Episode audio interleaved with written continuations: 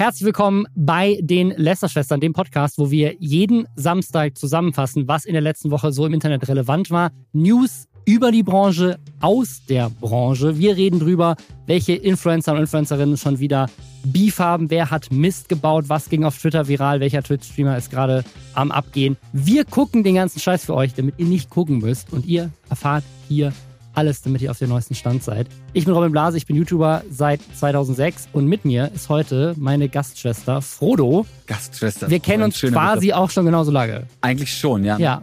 Wenn nicht sogar länger, sind wir nicht wahrscheinlich auch Brüder, die bei der Gilde. Ja. Man sieht's, wir sind ja. so ähnlich. Nee, also wir, wir seit wann kennen wir uns? Seit? Zusammen Content seit 2012. Ja, ne? Ja, also seit Mediakraft. YouTube-Zeiten, damals fing ja. das an, ja. Da hattest du noch keinen Bart. Da hatte ich noch keinen Bart, da sah das ich aus wie 14. Das war weird. Jetzt bin ich Erwachsener, ja. Schön, dass du heute wieder dabei bist. Immer wieder gern. Du, wie gesagt, bist ganz lange auch schon dabei. Deinem eigenen Kanal Fotoapparat, der bekannt dafür ist, dass du da eigentlich keinen Content machst seit Jahren und immer nur bei anderen Projekten auftauchst. Einzige Kanal, der die 100.000 Abos geschafft hat, ohne was dafür. Also ich habe ein bisschen was gemacht am Anfang, so bis 8.000 Abonnenten habe ich aktiv was gemacht und dann habe ich den einfach mal so ja. wachsen lassen und gucken. Und dann hast du den 100k Play-Button bekommen, ohne ein genau. einziges Video hochzuladen, ist weil schön. du bei allen anderen Projekten dabei warst. So ist es nämlich. Ja, von, von was geht ab über Texcalibur damals zu Dr. Freud und tausenden anderen Sachen, wo du aufgetaucht bist. Und jetzt, das war beim letzten Mal, als du hier zu Gast warst, hast du dich aber so ein bisschen. Stimmt. Erst, also du hast gesagt, du ziehst dich raus aus der Szene. Aber, und ich glaube, da können wir, wir können das noch nicht so richtig verraten, aber du hast einen neuen Job. Ich habe einen neuen Job, das darf ich verraten. Und ich bin ja. auch immer noch irgendwie im Internet bei so einer kleinen Online-Marketing-Agentur namens Content Fleet heißen die. Und vielleicht gibt es aber auch von mir trotzdem demnächst äh, wieder was YouTube-mäßiges und vielleicht auch was mit Gaming. Da müssen wir gucken. Da müsst ihr dann leider, bleibt euch nichts anderes übrig, als slash Frodo-Apparat an die Web-URL von eurer Lieblings-Social-Media-Seite hinten ranzuhängen oder in die Suchleiste einzutippen, wenn euch das wirklich interessieren sollte.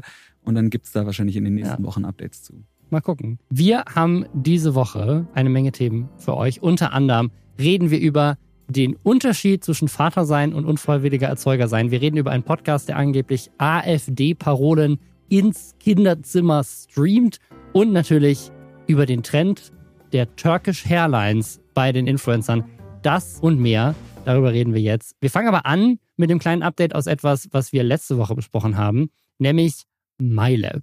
Letzte Woche war die große Frage im Raum, geht MyLab in die Politik? Wir haben hier in diesem Podcast auf unterschiedliche Theorien gehabt, aber auch unter anderem eine Theorie mit in den Raum geworfen, nämlich, dass das alles nur Promo ist Nein. für ihre Sendung MyThinkX auf, auf ZDF Neo und stellt sich raus, das war genau so. Sie hat ja ein Statement gemacht, so ein Statement-Video auf YouTube hochgeladen, wo sie gesagt hat, die da oben sind alle scheiße und es braucht endlich mal jemanden, der so ein bisschen aufräumt und ich habe irgendwie ein gutes Team zusammengestellt und war jetzt oft in Berlin, habe ich mit Leuten ausgetauscht. Aber sie hat nicht so wirklich gesagt, was sie macht. Sie hat auch irgendwie gesagt, sie möchte keine Parteipolitik auf dem Kanal machen, der von Funk aufgebaut wurde.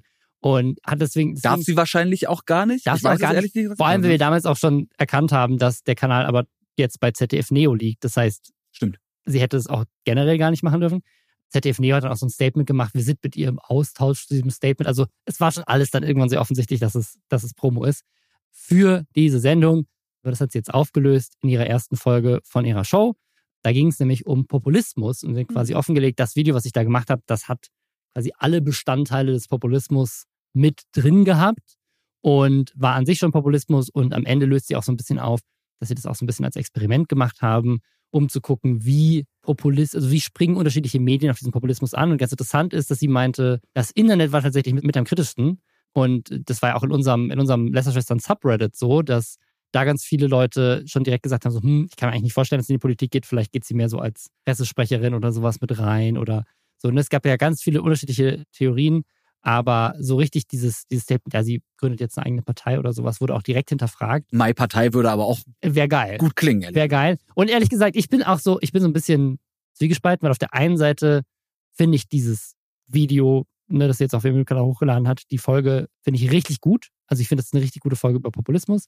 Tolles MyLab-Video einfach. Auf der anderen Seite finde ich es auch ein bisschen schade, weil das, was ich letzte Woche gesagt habe, was ich schön gefunden hätte, ist tatsächlich, wenn sie gesagt hätte, ich gehe in die Politik jetzt nicht mit einer eigenen Partei, mhm. aber ich gehe in die Politik zum Beispiel als Beraterin in der Wissenschaftskommunikation, um, keine Ahnung, zum Thema Klimaschutz besser zu kommunizieren. So, das wäre, glaube ich, ganz geil.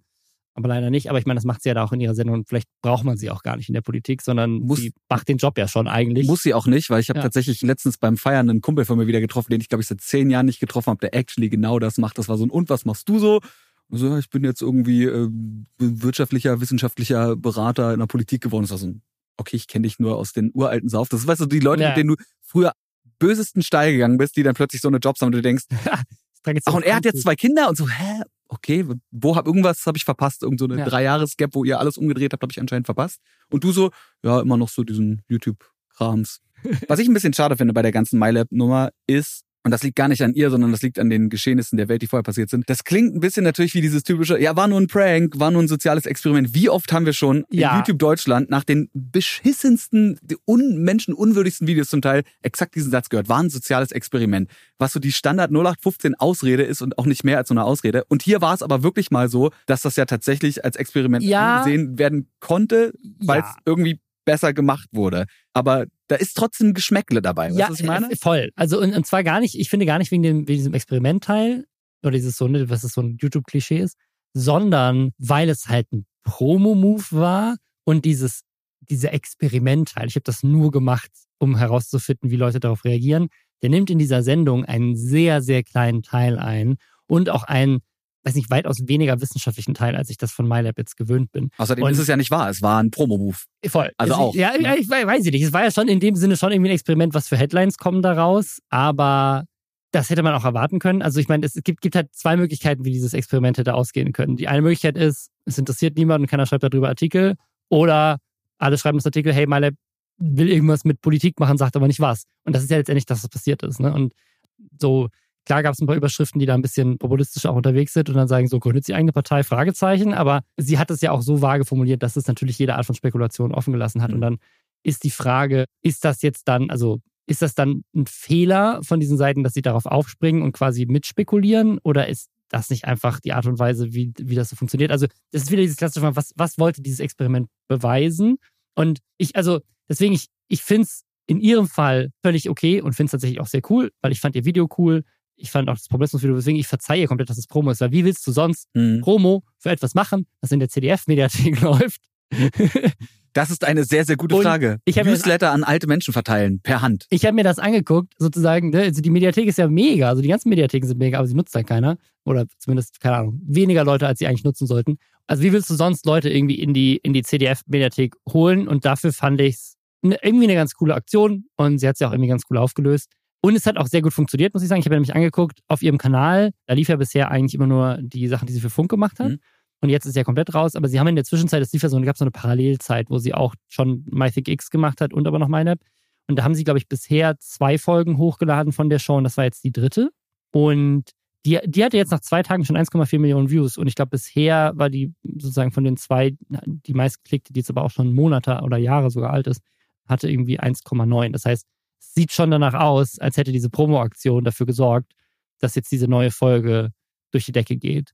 Was ich aber ganz spannend fand, ist, ich habe jetzt, glaube ich, zum ersten Mal, sorry, Mai, mir auch so eine ganze Folge angeguckt. Nicht nur die Best of äh. Und ich muss sagen, ich finde es richtig gut, aber ich verstehe es nicht, warum das die Show ist, die es ist. Weil inhaltlich und der Art und Weise, wie es präsentiert wird, ist es eigentlich ein MyLab-Video, eins zu eins. Der einzige Unterschied ist, dass sie ein paar Sketch-Sequenzen haben, die sie reinschneiden, die man aber ja auch im klassischen MyLab-Studio hätte machen können. Man hätte ja trotzdem, also mhm. haben, ne, also haben wir es bei Nerdscope früher auch gemacht. Ja, wir haben einfach quasi moderiert und dann haben wir halt auf den Button gehauen und dann wurde halt eine Sequenz eingeblendet. Halt eine du kannst ja auch, so mache ich das in meinen YouTube-Videos auch. Ich spiele halt eine kleine Matze ein von einem Sketch. So, du könntest es auch in einem normalen Video machen, das müsste nicht auf einer Bühne stattfinden wie ein Theaterstück. Und ansonsten ist wirklich das Einzige, was rechtfertigt, dass das sozusagen was anderes ist als MyLab, ist, dass da Publikum dabei sitzt, was ab und zu mal lacht, was ja auch irgendwie ganz nett ist, aber ne. ne? Und könnte man auch einspielen. Und dass, dass die Kamera sich bewegt. Hm. So. Aber ich bin mir ziemlich sicher, dass diese Show ein Vielfaches von dem kostet, was es davor gekostet hat, als MyLab einfach in ihrem Studio MyLab gemacht hat. Und sozusagen, ich, ich habe mich halt gefragt, ist sozusagen, braucht es das als Rechtfertigung, dass es ein ZDF-Mediatheks-Format ist, dass du sagst, okay, wir machen es halt wie eine klassische Fernsehshow, mhm. damit sich das dann auch die Boomer im Fernsehen angucken. Aber ich glaube, sagen ich und alle anderen, die sozusagen aus dieser Mai-Zielgruppe kommen, wir brauchen es gar nicht. Und es wirkte für mich eher so wie, die geben da jetzt offensichtlich relativ viel Geld aus, damit es halt richtig geil aussieht. Aber inhaltlich ist es einfach ein MyLab-Video. Und aber ich glaube, dass das sozusagen, dass das auch viele Leute vielleicht, also weil ich hatte das bisher nicht auf dem Schirm, ich habe die Show bisher nicht geguckt, weil ich dachte so, das ist halt jetzt was anderes und ich vermisse MyLab. Und ich habe jetzt realisiert, nö, ich muss einfach diese Show gucken. Und das Einzige, was sie geändert haben, ist, die haben jetzt eine bewegte Kamera und ein Publikum. Und eigentlich ansonsten ist es ein ganz normales MyLab-Video. Krass, dass man potenziell dadurch A, Teile der Zuschauerschaft verloren hat. Ja. Ne? Also potenziell.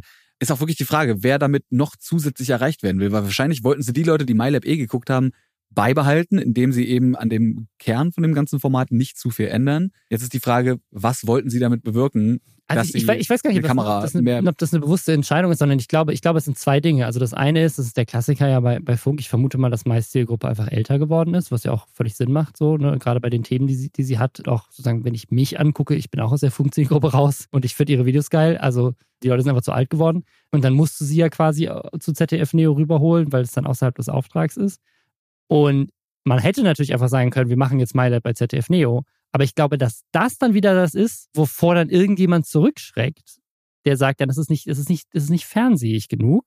Und ich glaube, du hättest wahrscheinlich einfach ohne den Showcharakter. Ich weiß nicht, vielleicht hätte sie auch Bock auf eine Show. Also es kann ja auch sein, dass sie das, sagen, das machen brauchte sie was Neues. Und ich muss ja sagen, es ist ja, ist ja nicht schlecht. Aber ich sehe nicht den Kosten-Nutzen-Faktor, wenn ich sehe, sozusagen rein inhaltlich, habe ich komplett dieselben Inhalte mitgenommen, wie als wenn sie das frontal moderiert am Schreibtisch gemacht hätte. Und ab und zu hätte sie trotzdem Katjana Gerz einladen können, die sie auch zu sie da irgendwie hinschneidet. Auch geil, mochte die Einspieler sehr, waren cool. Aber sozusagen, es hätte jetzt nicht unbedingt ein Publikum und eine bewegte Kamera für mich gebraucht, damit ich es angucke. Und das, das habe ich nicht so ganz verstanden, weil es wird wahrscheinlich mehrere hunderttausend Euro mehr kosten, ist meine Schätzung dass das in so einem Studio stattfindet, als wenn sie es einfach zu Hause machen würde. Wenn man jetzt mal überlegt, was so die, die Nerdscope-Folgen damals gekostet haben, ne? was, was wir da hatten. Das lief das auch im Fernsehen. Stimmt, das lief auch im Fernsehen auf 1 Plus, wo auch immer 1 Plus ist. Die, die billigste Fernsehshow, die je produziert wurde, in Deutschland vermutlich. Wahrscheinlich. Wahrscheinlich. Ist das was Gutes, oder? Das was, kann ich ja, das voll. mein LinkedIn-Profil reinschreiben? Oder? aus, ja. Ich habe mal die billigste Show im deutschen Fernsehen produziert. Die yeah. aber nach wie vor, also war immer noch eins der erfolgreichsten Funkformate. Ja. Bis heute. Ja, weil wir insgesamt drei Wochen Teil von Funk waren mit der Show. Stimmt auch wieder. Ja, sonst wäre es nur bergab gegangen irgendwann mit, keine Ahnung, weiß ich nicht. Ja, man soll mal aufhören, wenn es am schönsten ist. Wer vielleicht auch aufhören sollte, weil es nicht so schön ist, ist Hoss und Hopf. Das ist ein Podcast, der gerade in der Kritik ist und ich hatte den überhaupt nicht auf dem Schirm.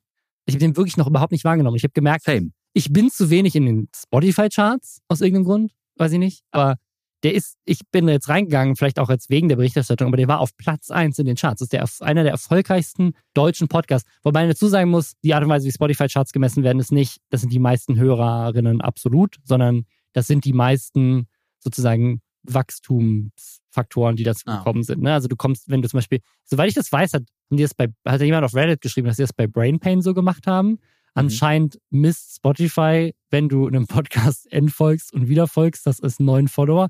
Und anscheinend haben sie bei BrainPaint dann alle auf Endfolgen und Wiederfolgen und gedrückt und dann sind sie in die Charts ganz nach oben gekommen. Also, weiß ich nicht. Das kann man doch schnell programmiert, das, das kann man doch ganz ja, schnell skripten. Ein, ein, anderer Trick, den jemand mal meinte, ist, wenn du, wenn du eine Minute hörst, dann zählt es Spotify als Play und dann musst du, glaube ich, eine Minute nicht hören und dann weiterhören.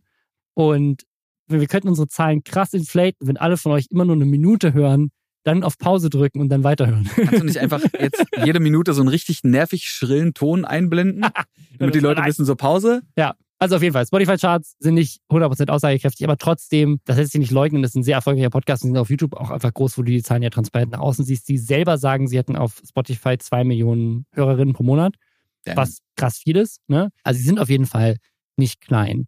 Und der Grund, warum das jetzt in den News war, ist, eine, eine Reihe an Artikeln, aber ich glaube, der, der am meisten eingeschlagen hat, war ein, war einer vom Stern. Und der vom Stern hatte den Titel Einer der erfolgreichsten Podcasts impft unsere Kinder mit radikalem Gedankengut und keiner kriegt's mit.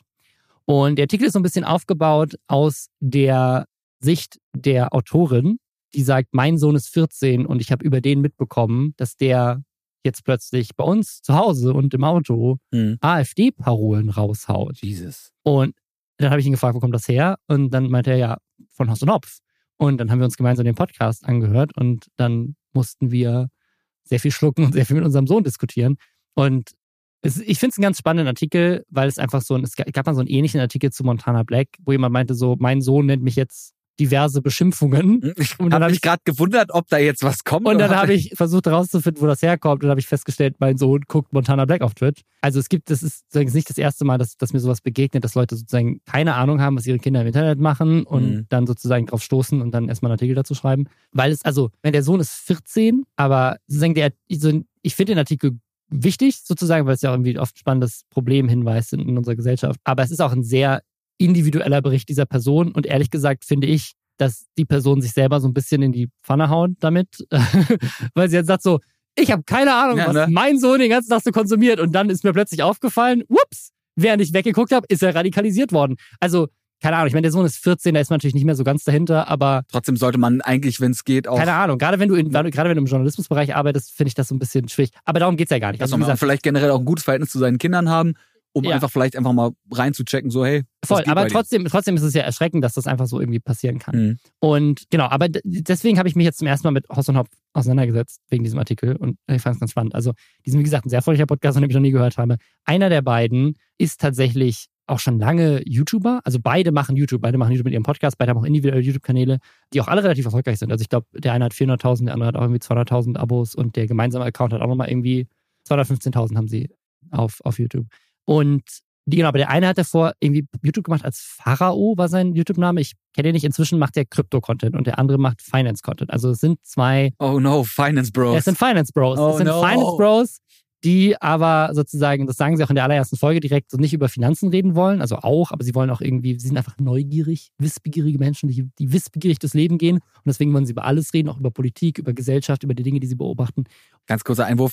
Das ist, eigentlich ist das ja was voll Positives zu sagen, ich bin wissbegierig, ich will über alles reden. Aber in diesem Content, hm. die Leute, die den, den Podcast gerade gucken, haben mein Gesicht gesehen, was so ein bisschen in so eine ja, Richtung ging. Also Wissbegierig sein ist was Schönes. Ich, ich, also tatsächlich finde ich in dem Kontext ist das so, ich bin heute immer, ich bin immer heute immer sehr skeptisch, wenn Leute sagen, ja, ich bin halt einfach, ich bin, ich bin so, ich forsche nach. Ich mag, ja, ich, du bist ein Truth Seeker. Ich, ich, researche noch selber. Ich hinter, ich genau, ich, ich hinterfrage gerne Dinge. Ist Aber quasi nur immer die direkt. Dinge, die passen, das die mir nicht passen. Ja. So, ich hinterfrage Dinge ist so direkt. Also das will ich jetzt gar nicht zu den beiden spezifisch sagen, sondern einfach generell. Wenn jemand mir heutzutage sagt, ich hinterfrage, ich hinterfrage Dinge gerne, auch die Mainstream-Medien oder sowas, dann ist es instant so, okay, ich weiß ganz genau, was jetzt als nächstes Also nur die Mainstream-Medien, also, ja. Also das heißt, du, du sagst, du holst dir deine News von Facebook. Also wenn du jetzt so einen Tichys Einblick liest, ja, dann genau. hinterfragst du das nicht, weil du hast dich ja bewusst entschieden, den zu lesen. Ja. Aufgrund deiner extensiven, ist das Wort? Ja, jetzt schon, äh, Recherche, ja. bist du zu dem Entschluss gekommen, dass das die guten News sind. Genau. Also die, die beiden haben, äh, wie gesagt, diesen, diesen Podcast, in dem sie Dinge hinterfragen. Und ich habe jetzt einfach mal so, ich habe jetzt einfach mal so ein paar Titel rausgesucht von, von erfolgreichen YouTube-Videos von denen. WEF 2024. Was ist der geheime Plan der Eliten? Werden wir bewusst von Medien wie ARD und ZDF manipuliert? Question mark? Question mark. Hochverrat vom deutschen Kanzler Scholz? Jesus. Ist der Islam ein Problem für Deutschland? Hat Elon Musk den dritten Weltkrieg verhindert? Man kann auch kein ja. Finance Bro sein, ohne Elon ohne Musk cool zu finden, oder? Das, das geht das, sozusagen. Und ich frage mich, was ist da die Pipeline? Bist du erst Finance Bro und findest dann den reichsten Mann der Welt geil, weil das deine Passion ist? Mhm. Oder findest du erst Elon Musk geil und wirst aus dem Grund Finance Bro? Was ist die Pipeline? Huhn oder Ei, ne? Huhn oder, ja. Geht aber, ich kann mir durchaus vorstellen, dass beides geht. Beides. Also beides. ich glaube, es ist unabdingbar, wenn man Finance Bro ist, dass ja. man irgendwann bei Elon Musk ankommt, das ist auf jeden Fall klar. Aber ich kann mir durchaus vorstellen, dass man natürlich auch von Elon ja. Musk zum Finance Bro wird. Aber ich glaube, es ist, also von Finance Bro Elon Musk gut finden, passiert immer. Ja. Aber Elon Musk gut finden und dann Finance Bro sein, nicht zwingend, weil es gibt, glaube ich, genug Elon-Jünger da draußen, jetzt auch auf, auf ja. Twitter. Also eine Sache, die ich da immer ganz spannend finde, ich hatte das ja gerade schon in dem Titel, ist, Elon Musk ist auch einfach, und das ist aber das, daran kann man das immer, finde ich, messen. Elon Musk haut sehr konservative Takes, um es mal positiv auszusagen, raus auf Twitter seit einiger Zeit. Mhm. Und der ist, obwohl er zwischenzeitlich jetzt, glaube ich, gerade nicht mehr, aber zwischenzeitlich der reichste Mensch der Welt war, ist er deswegen nicht Teil der Eliten. Nur woke reiche Menschen sind Teil der Eliten, weil ja. Elon Musk ist ja geil, aber die Top-Videos auf deren Kanal sind die Horrorverbrechen der globalen Eliten, versteckte Pädophilie in unserer Gesellschaft. Warum bauen Eliten Bunker auf Hawaii? Und wenn ich das Wort Eliten lese bei solchen Kanälen, da werde ich auch schon ein bisschen, ja, denke ich so, mm, ohne, also, mm, aber nicht, so, nicht, nicht Elite und Musk, der äh, nicht. Ja, also das ist immer so, das hat immer so eine, also jetzt ohne denen das vorzuwerfen, aber einfach in einem Vakuum, wenn jemand so Verschwörungstheorien mit Eliten rumwirft, was ja auch immer reiche Menschen bedeutet, das hat halt instant einfach aus der Verschwörungstheorie-Geschichte immer so einen antisemitischen Touch auch. Nur ein bisschen. Nur ein bisschen, ne? Also, also jetzt, wie gesagt, ich sag, ich sag nicht, dass gibt die ja auch reiche Leute, sind. die ich sag nur sozusagen globale Eliten ist immer so ein Weltverschwörungsding, was halt, wenn du Verschwörungstheorien zurückverfolgst, ja. lernst du immer bei, es sind die Elektrojuden in der Hohlerde. die Elektro, Gott, ich komplett, die Elektrojuden in der Hohlerde. Oh Gott, wie hieß der Typ? Dr. Axel, nee, was? Du weißt, wie ich meine, ne? Wie die da an diesem Tisch sitzen, diese legendären YouTube-Videos. Oh, Dr. Axel Braun oder so. Oh, ganz, ganz schlimm. Ja, das war, das war auch so 2012. Oh, die, die UFOs, die über irgendeiner ostdeutschen Kleinstadt schweben und genau da und nicht über irgendeiner großen Metropole. Auf Feier, ey. Ja, also, aber Sie sagen selber, Sie sind nicht rechts. Sie gucken sich das Ganze nur wirtschaftlich an und sie haben halt wirtschaftlich Angst um Deutschland, was ganz spannend ist, weil einer von den beiden lebt in Dubai. Ah, ja. Sie, sie, haben, sie, sie sind richtig besorgt, wie es Deutschland geht. Und einer von beiden lebt in Dubai. Das ist, finde ich, sagt auch schon sehr viel das aus. Besorgt übrigens ist auch, kurzer noch Einwurf dazu, besorgt ist auch so ein Wort. Ich habe das Gefühl, dass Leute, die so Verschwörungstheorien glauben, manchmal tatsächlich wirklich in ihrer, in ihrer eigenen Wahn slash Fantasy-Welt oder generell in ihrer eigenen Realität leben und sich wirklich Sorgen machen. Die ja. jetzt vielleicht nicht, auch wieder allegedly, aber ich kenne tatsächlich auch ein paar Leute, die solche Takes durchaus mal raushauen. Und ich bin der festen Überzeugung, dass die sich wirklich Sorgen machen. Also wenn die mir sagen, nee, ich habe nur Angst um dich oder um euch oder so, meinen diese Personen das wirklich ernst. Und das finde ich eigentlich fast noch krasser. Also ich finde es, ich find's, also ne, ich finde find die Positionen, die sie teilweise innehaben und die Sachen, die sie raushauen, die auch, und das ist auch Teil von diesem Artikel, in der Vergangenheit auch schon ein paar Mal falsch waren und das, darauf gehen sie auch ein, dass sie das ja dann immer korrigieren, wenn sie Fehler gemacht haben. Und du meinst, wenn sie erwischt wurden? Wenn sie, wenn sie erwischt wurden, genau. Und genau, da ist auch ein bisschen die Frage, so wie sehr tun sie das wirklich, weil teilweise haben sie es wohl auf YouTube rausgeschnitten, aber dann im Podcast auf Spotify dann irgendwie doch nicht. Und keine Ahnung, es geht auch viel um TikTok-Clips, weil tatsächlich wurden die beiden dann nach diesem Sternartikel, und ich weiß nicht, ob das miteinander zu tun hat oder, oder nicht, oder ob quasi TikTok deswegen darauf aufmerksam geworden wird, aber es hieß dann plötzlich in den Medien, die beiden wurden auf TikTok gebannt, was nicht stimmt. Tatsächlich wurde ein Clip-Kanal, der halt Clips aus deren mhm. Podcast hochlädt, wurde von TikTok gebannt. Und aber wegen Falschinformationen. In dem Video gehen sie aber, also die haben ein Video dazu gemacht, wo sie auf diese Vorwürfe eingehen. Und da gehen sie auch darauf ein, dass sie meinen so, ja, äh, also ne, wir haben das dann korrigiert, aber manche Clips, Kanäle laden halt dann trotzdem sozusagen Content von uns hoch, der halt inhaltlich falsch ist und dann wurden die halt gesperrt. Was war das? Können wir ja auch nichts für, so, ne? Äh, genau, aber es ist so okay, ne, weil sie, die haben nämlich eine ganz spannende Sache, die wohl auch, glaube ich, zu deren Erfolg beigetragen hat, nämlich, dass sie, ja, die sparen sich dafür, dass sie sind Finance Bros, die haben Ahnung, wie man das macht die sparen sich den Cutter durch einen ganz simplen Trick. Finance. Finance. Und zwar, ich weiß, es gibt ja immer so Diskussionen, ob YouTuber ihre, ihre Cutter gut bezahlen. In dem Fall haben sie, haben sie einen simplen Trick und zwar ist das bei denen wohl so, du kannst deren YouTube-Videos von dem Podcast einfach runterladen und aus TikTok-Clips schneiden, wie du willst, so wie du lustig bist. Und wenn die viral gehen, also ein bisschen wie Montana Black das auch mit die Crew und lustiger Kevin gemacht hat, quasi, wo er dann so Leute hatte aus der Community, die für ihn diese Videos zusammengesammelt haben. Wenn die viral geht und ich glaube, bei einer Million oder so, die zehn, zehn Leute, die ersten zehn, die irgendwie eine Million Views pro Monat mit einem TikTok-Clip erreichen, kriegen irgendwie 200 Euro dann pro Clip. Und die Person, die die meisten Views erreicht, kriegt nochmal 500 top. Also insgesamt schütten die irgendwie zweieinhalbtausend Euro aus. Für die Person, die die Clips machen, actually? Ja, weiß ich jetzt nicht, weil ja, du überlegst also, so, klar, wenn du jetzt einen Clip schneidest, der geht viral und dann kriegst du 700 Euro. Ja, davon Geil, bin ich ausgegangen. Ja, wenn du davon ausgehst, dass, das, dass sie dann eher so ganze Clips-Kanäle betreiben, wo sie täglich fünf Clips hochladen, damit sie irgendeinen haben, der dann die Million erreicht. Du musst schon einfach nur den Banger-Clip raushauen. Damit habe ich natürlich gerechnet. Ja, das glaube ich nicht. Aber deswegen, wir machen das jetzt auch. Wir haben diesen Podcast, diese Folge jetzt komplett gefilmt. Wir stellen ihn jetzt auf YouTube online und dann könnt ihr den auch runterladen. Und wenn einer der Clips eine Million macht, kriegt diese Person von mir auch 200 Euro. Kann ich, Aber nur die erste. Mehr Geld habe ich nicht. Ich möchte bitte, dass alle Clips, in denen ich zu sehen bin, wie so eine MLG-Compilation mit so Call of Duty Hitmarkern. Nee, ich, ich hatte so. überlegt, also oh für den Fall, es kann nämlich sein, dass das YouTube-Video doch nicht online geht, weil wir hatten, wir, wir, wir, hatten gerade Festplatenprobleme. Es kann sein, dass es doch nicht online geht. Also das heißt, falls es doch nicht auf YouTube zu finden ist, wenn man ein Gegenangebot, die erste Person, die diese Tonspur unter einen guten Clip von jemand, der Kinetic Sand durchschneidet oder der Subway Surfers spielt oder der Minecraft spielt. Wenn die erste Person, die damit mit einem Clip eine Million Views erreicht, kriegt von mir 200 Euro. Oder einen richtig guten Dubstep-Remix draus macht.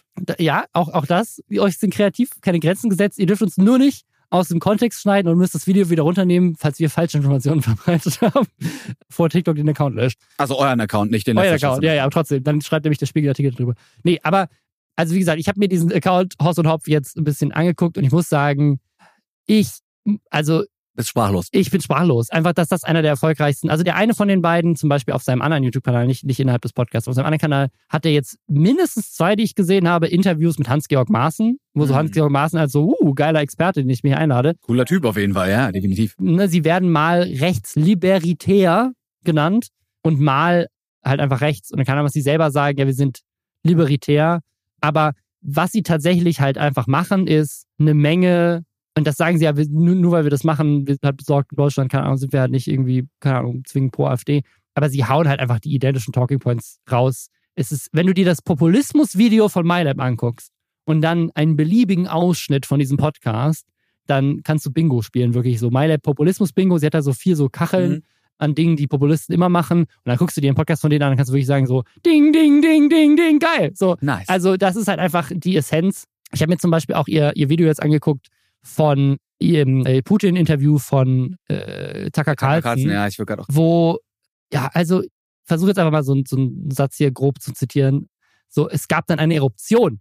Sie konnten die Fragen nicht beeinflussen. Sie konnten die Person, die hingeschickt wurde, nicht beeinflussen. Sie wussten nicht, was Putin sagen wird. Und es wurde ungefiltert an die Leute draußen wiedergegeben. Sie konnten das Narrativ dieses Satans, dieser Wiederaufstehung Hitlers nicht so aufrechterhalten. Verdammt. Also, ja, ich glaube, mit Sie sind hier die Medien gemeint. Die Mainstream. Die Mainstream-Medien. Und ich finde, das sagt schon alles. Also wenn du einigermaßen, jetzt, keine Ahnung. Jetzt passt es ganz genau auf, was sie sagen. Einigermaßen verstehst, wie diese Verschwörungsnarrative, diese, diese sozusagen recht, rechtspopulistischen Narrative funktionieren. Wie weird das auch immer ist, dass die alle dieselben Leute geil finden. Ne? Also Elon Musk, Putin, keine Ahnung, alle Leute, die so ein bisschen unterwegs sind, finden die geil. Also ist wirklich, also wenn du so, wenn du so ein Rechtspopulismus-Bingo-Sheet wirklich machen würdest, könntest du wahrscheinlich in einer Podcast-Folge von denen sehr oft, sehr oft Bingo schreien und, und 2500 Euro gewinnen, on top. Ich habe noch eine Theorie. Achtung, Finance Bros sind potenziell gar nicht rechtslibertär, whatever. Finance Bros sind einfach Arschlöcher. Die probieren sich persönlich zu bereichern, mit dem einfachsten Weg oder auf dem einfachsten Weg und den einfachsten Mitteln. Und dann natürlich gerne auch äh, rechtspopulistische Narrative bedienen, wenn die denn funktionieren. Ja, also ich, also ich, ich habe ich hab noch einen anderen Punkt, weil sozusagen, das, das ist jetzt meine Meinung zu diesem Podcast. Ne? Also ich, ich finde den absolut schrecklich, inhaltlich, weil sie halt auch einfach eine Menge Bullshit labern, einfach populistische Takes raushauen. Und ich halte das für gefährlich für unsere Demokratie und, und die, die Gesellschaft, wenn sozusagen Leute, die ich glaube, sie würden dem widersprechen und sagen, ja, wir hauen ja sozusagen, wir haben einfach nur eine, Polit eine Meinung. Das ist ja Teil der Demokratie, dass wir auch so eine Meinung haben. Aber sozusagen, wenn du, wenn du sozusagen häufigerweise dann irgendwie erwischt wirst, wie du halt einfach Bullshit gelabert hast und sozusagen einfach populistisch irgendwelche Sachen rausgehauen hast, ja, ist es nicht gut.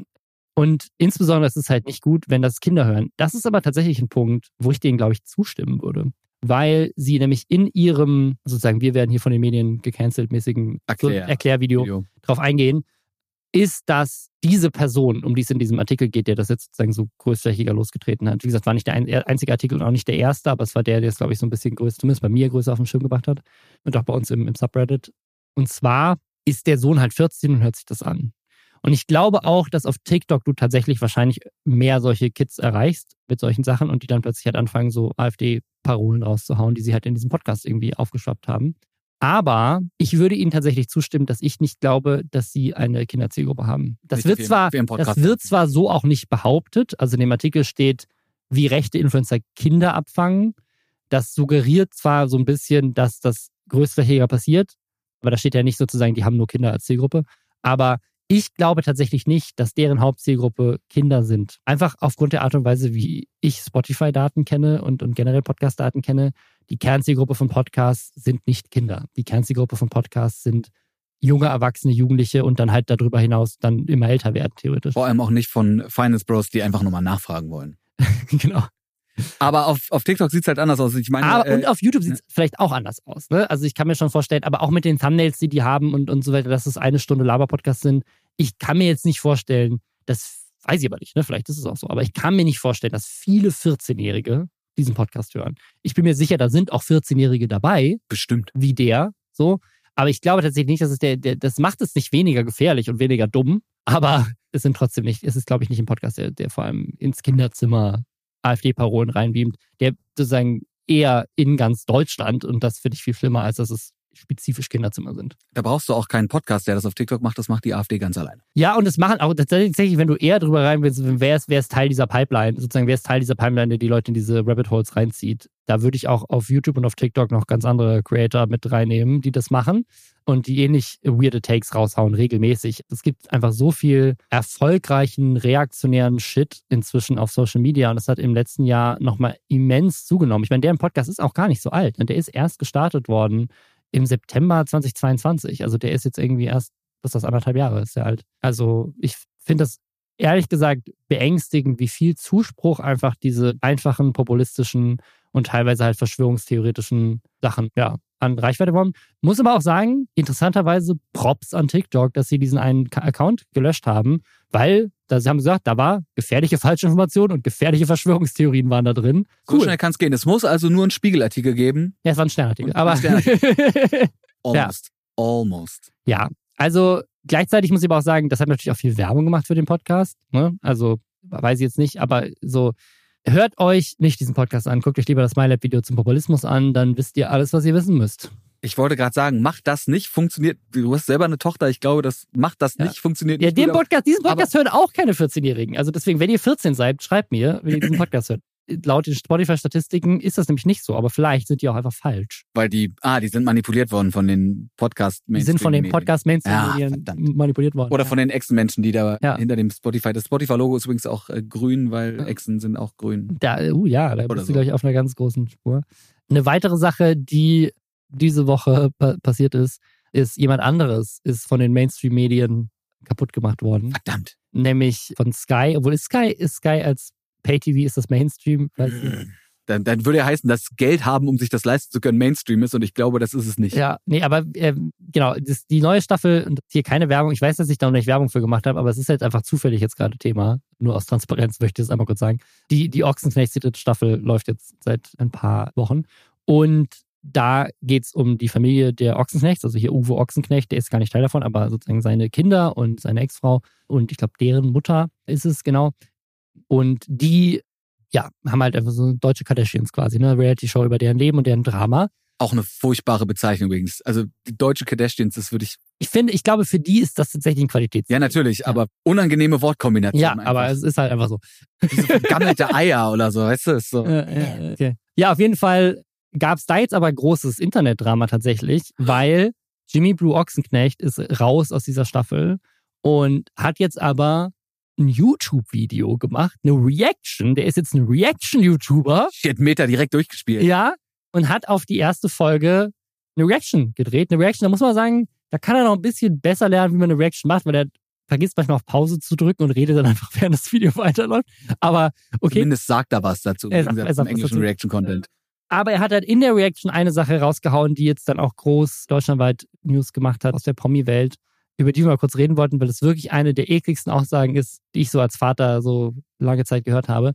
Und zwar hat er gesagt, ne, weil es unter anderem um den Vorwurf geht, dass er sich um seine Tochter nicht kümmert. Er hat eine, eine zweijährige Tochter mit seiner Ex-Freundin, die auch, hat jetzt eine neue Freundin und die ist, glaube ich, der Grund auch dafür, warum die Familie Beef hat. Und die Ex-Freundin ist jetzt wieder Teil der, der Show. Mit der hatten sie aber vorher Beef. Also es ist so ein bisschen, es wird so reingewechselt. Und er, mit der hat er, mit dieser Ex-Freundin hat er eine zweijährige Tochter. Und kümmert sich aber nicht um die angeblich. Und er hat sich jetzt dann auch dann quasi in dieser Reaction dazu geäußert und hat gesagt, ich bin ja ein unfreiwilliger Vater, ich bin ein unfreiwilliger Erzeuger. Es gibt einen Unterschied zwischen freiwilliger Erzeuger und unfreiwilliger Erzeuger.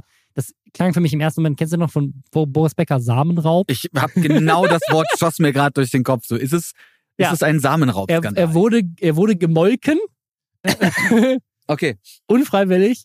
Und ja. Ja, Ochse gemolken, ja. Und deswegen kümmert er sich nicht um sie, weil das ja nicht, ist ja, ist quasi, er wollte das ja gar nicht und deswegen will das nicht. Das Absurde ist aber, dass die ja schon länger verfolgt werden, quasi von Reality TV, die werden ja schon länger gefilmt. Und das heißt, vor zwei Jahren, als das Kind auf dem Weg war, gab es auch schon die Ochsenknechts. Und da wurde er auch dazu gefragt. Und es hat halt jemand einfach dieses Statement von wegen so, ich bin unfreiwilliger Erzeuger gegengeschnitten gegen Sachen, die er damals gesagt hat. Und da sagt er halt einfach, ist ein Wunschkind, voll geil, wir freuen uns, ich bin freue mich Uff. so sehr, Vater zu werden. Und ein bisschen heuchlerisch. Also einfach absurd. Und was ich, was ich halt noch viel, viel schlimmer finde, ist, das ist halt jetzt für immer im Internet. Also es ist ja so eine Sache, generell kannst du schon die ganze Familie dafür kritisieren, dass sie sozusagen halt einfach die ganze Zeit vor der Kamera stehen. Und auch die Mutter der Tochter, sie hat dann auf Instagram so ein Statement rausgehauen, als, als er dieses, diese Reaction gemacht hat. Und in diesem Instagram-Statement hörst du halt die ganze Zeit im Hintergrund, ich meine, die ist noch klein, ne? die ist zwei oder so, aber hörst halt die ganze Zeit hinter dieses Kind brabbeln, während sie halt darüber redet, dass ihr Vater gesagt hat, dass er sie nicht haben will und so. Was ich schon, ich, mit zwei, ich glaube, die kriegen schon mehr mit, als du denkst und das finde ich auch immer nicht so geil. Und wie gesagt, selbst wenn nicht, du hast es gerade gesagt, das ist für immer im Internet so. Genau, und jetzt ist es immer im Internet, dass der, dein Vater sagt, sozusagen, ich wollte dich nie und deswegen kümmere ich mich nicht um dich gerade bei einer Familie, die so in der Öffentlichkeit steht, ist es halt klar, dass das in Zukunft dann auch rausgekramt wird. Wenn die irgendwann zur Schule geht, wird irgendjemand das finden. Was für ein absoluter Kack-Move einfach. Also ich finde es einfach, ich finde einfach nicht okay. Also es, es ist, also wirklich. Ich bin jetzt selber weder unfreiwilliger Erzeuger noch freiwilliger Erzeuger. Es sei denn, ich weiß es nicht. Aber ich hoffe einfach mal nicht. ich hoffe, also ich hoffe also, einfach, dass ich immer einen guten Draht hatte und sowas dann mitgeteilt bekommen würde. Deswegen äh, kann ich das natürlich nicht aus der gleichen Sicht betrachten wie du, aber ich ja, glaube, wir können nicht, uns. Also ist jetzt nicht erstmal, was heißt denn das überhaupt? Also wenn du es runterbrichst, wird es noch dümmer. Also, weil erstmal würdest du sagen, okay, unfreiwilliger Erzeuger ist jede Person, die Eltern, egal ob Mann oder Frau, die Eltern geworden ist in der ungeplanten Schwangerschaft. So. Ja. Dann bist du, dann bist du, weil es quasi nicht erwartet war, so. Oder so, also was, was heißt denn das? So, das heißt aber ja trotzdem, also völliger Quatsch. Du kannst so. dich dann trotzdem nicht der Verantwortung entziehen. Voll. Das ist halt das ja, Ding, und ne? selbst wenn, also selbst wenn du sagst, ich wollte das nicht, heißt es ja trotzdem nicht, dass du dann ins Internet gehen musst und sagen kannst, ich finde es übrigens, ich, ich möchte mit dir nichts zu tun haben, mich nicht um dich kümmern, weil ich finde es einfach scheiße, dass du auf der Welt bist. Und wie gesagt, ich wollte das nicht. Ja, sorry, ich wollte ihn auch nicht hinten in ihren Lamborghini reinfahren. Ist mir jetzt aber passiert. Müssen wir Muss uns drum kümmern. Trotzdem die Verantwortung ja. vertragen. Aber ja. ich gehe jetzt erstmal los, mache einen Podcast auf und sag, ja, naja. Ja, ich finde, das ist das Ding. Also ich meine, so, du hast halt Sex gehabt als erwachsener Mensch und dann musst du dir auch bewusst sein, dass das potenziell Konsequenzen hat. Und wie gesagt, angeblich laut seiner eigenen Aussage in einer deutschlandweit ausgestrahlten Fernsehsendung hat er ja selber gesagt, ich will das Kind haben und es ist ein Wunschkind und wir haben es geplant und the fuck. So. Naja, auf jeden Vielleicht Fall. ist es ja nur ein Promo-Move. Ja, und das ist, das ist so eine Sache, die bei mir die ganze Zeit mitschwingt, ist so die Frage. Warum? Ist, also, wie krass wäre das, wenn diese ganze Familie quasi einfach um Promo zu erzeugen, gesagt hat, einen von uns müssen wir unter den Bus schmeißen. der ist jetzt, der ist jetzt sozusagen der Arsch. Der Ochsenknecht-Knecht so. Der ist der Knecht. Der Knecht und der, der wird jetzt hier ums, ums Dorf getrieben. Und du musst dann, also wir kicken irgendjemand von uns raus, haben Beef mit dem, du musst dann eine Reaction drauf machen, da noch irgendwas richtig Dummes sagen, damit wir dann hinterher da wieder Beef starten können. Und ich meine, am Ende des Tages gibt es halt keine bessere Promo für diese Show als diese Aktion. So. Ja, er hat sich jetzt aber dazu auch entschuldigt, hat ein Statement gesagt, wo er sagt, entschuldige mich aufrichtig für meine unangemessene Wortwahl gestern. Mein Ziel war es, auf die aktuelle Folge zu reagieren und die fortwährenden Unwahrheiten in der Show anzusprechen, auch wenn es ein sensibles Thema betrifft. Ich bin mir bewusst, dass ich nicht perfekt bin und werde daher in Zukunft dieses Thema nicht mehr ansprechen. Was auch schon wieder so eine weirde Entschuldigung ist, von wegen Was so. vor allem die, die fortwährenden Unwahrheiten ja, das, die, also, also tatsächlich zeigt er in der Reaction relativ oft sein Handy in die Kamera, um zu zeigen, so in der Show wird behauptet, ich hätte mich nicht gemeldet, aber hier sind Screenshots, die zeigen, ich habe mich gemeldet. So, also. Achso, okay, aber ich dachte, das mit den Unwahrheiten hat irgendwas mit dem, mit, dem, mit dem Kind zu tun. Nee, nee, nee, aber es geht einfach, also ich glaube, vielleicht auch das Kümmern an sich, aber weiß ich nicht, aber ich glaube, es geht mehr so um dieses, was die über ihn erzählen, hm. versus was seiner Meinung nach vorgefallen ist. Aber ja, er hat sich, er hat sich entschuldigt, aber es ist kein geiler Move. Einfach das Schlimmste, was du irgendwie einem Kind antun kannst ja. mit so Elternteil, ist einfach zu sagen so, ja, ich, ich wollte dich nie haben und deswegen bist du mir scheißegal. Und das jetzt übrigens auch nochmal öffentlich gesagt. Das nochmal, genau. Und das, also das, ich, ich stehe so sehr dahinter, ich muss das jetzt auch hier nochmal in aller Deutlichkeit ja, sagen. Ja, ja. Jesus. Ja, nee. ja, einfach nicht so geil. Unangenehm. Weißt du, was ich auch extrem unangenehm finde? Das kann jetzt sehr vieles kommen, Robin. Ja, mir die, die Vorstellung von einer Handtransplantation, weil ich stelle mir das extrem schmerzhaft vor. Es ist angeblich nicht so schmerzhaft, aber ich stelle mir das vor. Hast du schon mal darüber nachgedacht, zu Turkish, Turkish Airlines zu gehen? Turkish Airlines übrigens an dieser Stelle als, als Wortwitz-Konnoisseur. Turkish Airlines ist ein absoluter 10 von 10 Banger. Also ja. wirklich Props für diesen Joke. Haartransplantation. Ich habe tatsächlich auch mal ein Video geguckt von den Try Guys, die man ja auch kennt, auch wenn mhm. die mittlerweile auch wieder in Verruf geraten sind. Ja, da ist doch einer von denen. Da hat das ja auch einer gemacht. Betrogen, ja. Und dann gibt's ja auch immer diese Bilder aus so Fliegern, die aus Antalya irgendwie zurückkommen, so aus der hinterletzten Reihe und du siehst ja, ja. halt einfach nur so das Dudes, die alle Turkish so Airlines, ja. Köpfe haben. Ich habe tatsächlich auch mal drüber nachgedacht, weil man kommt ja auch in das Alter, wo man ein bisschen schütteres Haar kriegt. Ich trick's da einfach rum. Ich habe jetzt einfach blonde Haare, da sieht man nicht, wie dünn die sind. Ah. Nee, ich finde, das steht mir einfach besser. Aber. Ich finde, steht ja auch gut. Oder? Kann Ja. man machen. Ja. Nee, ich habe da auch schon mal drüber nachgedacht, aber noch nie so ernsthaft. Also ich glaube, man denkt über viele Dinge nach, weil sie irgendwann mal angesprochen werden, besonders wenn es einen halt betrifft. Aber nicht so, dass ich wirklich schon weiter als, ja, es gibt es, Ja. Notizen Aber hast du auch schon mal so eine Anfrage bekommen? Weil ich habe tatsächlich so eine Anfrage bekommen. Ich glaube ja. Ich bin mir jetzt gerade gar nicht mehr sicher, ob ich mir das eingebildet habe, als es damals, der eine von den Apecrams hat es doch gemacht, ne? Der Jan? Ja, also tatsächlich machen es in letzter Zeit, deswegen wollten wir drüber reden, extrem viele Influencer. Und die Frage ist so ein bisschen, kriegen die richtig viel Geld dafür? Oder sind die einfach sozusagen alle sehr sozusagen sensibel, was ihre Haare angeht, was ja auch völlig okay ist, sich da nicht wohlfühlen und nehmen das deswegen an, weil sie es dann umsonst kriegen? Also es ist jetzt gerade wieder aufgekommen, weil Euro, ne? die, die beiden Jungs von Robert Wohnzimmer, Mhm. äh, die, die Wohlfahrtszwillinge, die haben das zuletzt gemacht. Ich glaube in dem Fall aber nicht als Werbung. Glaube ich, dürfen sie auf ihren Kanälen ja gar nicht posten, weil sie bei, bei Funk sind. Aber InScope hat das jetzt gerade gemacht und dann auch als Werbevideo bei sich auf YouTube gepostet. Ähm, und hat meiner Meinung nach auch was ziemlich Cooles dazu gesagt. Also ich fand, er hat ein ziemlich gutes Statement zu so Schönheits-OPs Mhm. und warum er das jetzt macht. Und das ist aber keine so, also er hat, er hat ganz smarte Sachen zum Thema Schönheits-OPs gesagt.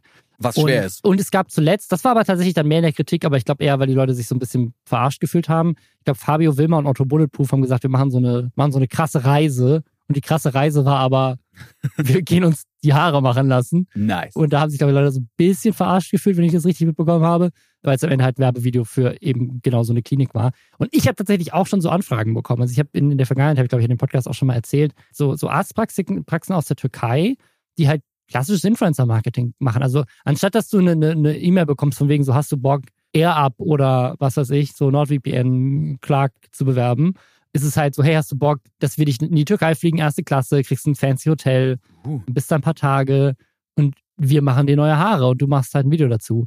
Und ich habe Also tatsächlich aber- gratis Urlaub und Haare? ja, ich habe tatsächlich, langsam ich hab verlockend. tatsächlich mal darauf geantwortet für mein Alle Placements Video und meinte so, kann ich da einfach in die Türkei fliegen und mir nicht die Haare machen lassen? Kannst du dir die Haare, du hättest dir ein schönes Brusttattoo machen können. Ja, und die meinen, es geht. Also ich hätte tatsächlich für meinen Kanal mit in die Türkei fliegen können, erste Klasse Urlaub in der Türkei, solange ich jemanden gefunden hätte, der bereit gewesen wäre, diese Prozedur mitzumachen und ich das dann filme und ins Video packe. Aber sie haben mir kein Geld angeboten, also deswegen weiß ich nicht. Aber angeblich hieß es jetzt bei uns im Reddit, zahlen die unendlich viel Geld, deswegen machen das gerade alle. Und das wäre auch der Grund, warum Inscope das gemacht hat. Weil ich ehrlich sagen muss, aber er spricht es auch an in seinem Video, ich finde, so, keine Ahnung, es gibt so natürlich unterschiedlich Fortschreitung des Haarausfalls.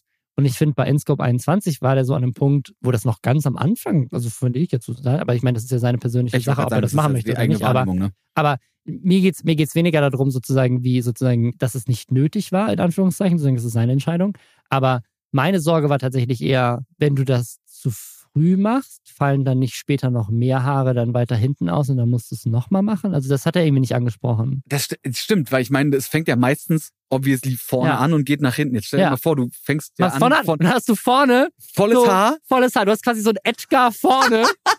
Edgar vorne, aber dann danach kommt eine Lücke und dann kommt wieder. Und das habe ich, das habe ich mich halt gefragt. Wie Es- funktioniert das? Es gibt ja diese, heißt das nicht Mönchstonsur oder sowas? Ja, diesen- ja, ja. Diesen kahlen Genau. aber den hast du nicht hinten, sondern so Genau, genau. Aber Oben du hast vorne auch, auch wie so ein Mönch, so ein Mönch, so, ein- so ein ganz langes Pony, so richtig krasse, lange, schöne Haare vorne Oh. und dann aber hinten halt einfach so ein fettes Loch. Das ist wie ein Vokuhila, aber das ist Voku Mini Hila. Vorne kurz, Mitte nichts, hinten lang. Voku Mini Ja. Hila. Ja, das, das, das hat er vielleicht dann irgendwann. Also deswegen weiß ich nicht, weil es so, keine Ahnung. Also ich finde es ganz interessant, dass ganz viele Leute das machen. Und das, es kriegt, finde ich, weniger sein Kritik ab, als wenn jetzt, keine Ahnung, Katja Krasowitsch sagt, ich lasse mir meine Lippen aufspritzen. Weißt du, was ich meine? Also es ist so die, irgendwie kommen die Männer da ein bisschen besser weg, habe ich das Gefühl, als, als die, die Frauen, wenn sie Schönheits-OP-Werbung machen. Hm, woran Also wenn jetzt- könnte das wenn jetzt- liegen? Wenn jetzt Katja Krasowitsch sagen würde, so, ey, mit meinem Code kriegt ihr biggere Boobies, würden, glaube ich, viele Leute kommen und sagen so, yo, warte mal. Und ich glaube, wenn, wenn ein Mann sagt so, yo, mit meinem Code kriegst du 200 Euro Rabatt bei Turkish Airlines, mm, dann kommen alle und sagen, ja, cool. Hat vielleicht was damit zu tun, dass damit du Haarausfall hast, statistisch du schon älter sein musst. Also du sprichst keine, keine kleinen Mädchen an, keine kleinen Jungs an. Es sitzt da, sitzt da kein Zwölfjähriger Inscope-Fan und Es sagt so, es- ich will auch neue Es Haare. gibt wahrscheinlich auch nochmal bestimmt auch die Abgrenzung wie intrusiv, intrusive. Jetzt Die, die OP ist. genau, das, Ja, das wobei, weil ich meine, also ne, sich die Brüste zum Beispiel machen zu lassen oder irgendwie ich weiß nicht, was die zu lassen, sind, ehrlich gesagt. Das ist auch eine Frage, aber ich denke mir auch so, Aber ich habe bei den, bei den, bei den Volta-Zwillingen das auf Instagram gesehen, einfach, die hatten halt einfach einen, einen dicken Kopf. Dicken Kopf. Also es ist halt ja, einmal richtig, richtig dicken Kopf. Richtig einfach komplett geschwollenes Gesicht. Nee, aber so. ich denke, es gibt ja bestimmt, müsste ich mich mal mit auseinandersetzen, aber ich kann mir durchaus vorstellen, dass gewisse Operationen krasser im Verruf geraten sind als andere. Also wenn jetzt jemand sagt, so ich lasse mir die Brüste machen, sagt jemand, oh, das ist viel krasser als lass mir ein bisschen Fett zum Beispiel absaugen oder so. Weißt du? Ja. Also wie gesagt, habe ich jetzt gerade nicht im Kopf, weil ich echt nicht in der Szene ich, drin bin. Ich aber persönlich vertrete ja die Meinung, ich finde, jeder sollte das machen, was ihm hilft, mit seinem Körper sich, sich wohlzufühlen. Sozusagen so, ne, ich meine, keine Ahnung, wenn, wenn du da irgendwelche invasiven Sachen machen möchtest. Das war das Wort, was ich gesucht habe. Dankeschön. Die, die potenziell auch irgendwie schädlich sind, das ist ja deine Entscheidung. So, das kannst du ja selber machen. Und es gibt ja Leute wie, wie GNU auch, die sozusagen sehr offen darüber reden, dass sie das dann auch hinterher Gute Videos. bereut haben und Das so. genau. Ne? Also man sollte sich, man sollte sich da auf jeden Fall intensiv mit auseinandersetzen, bevor man das tut.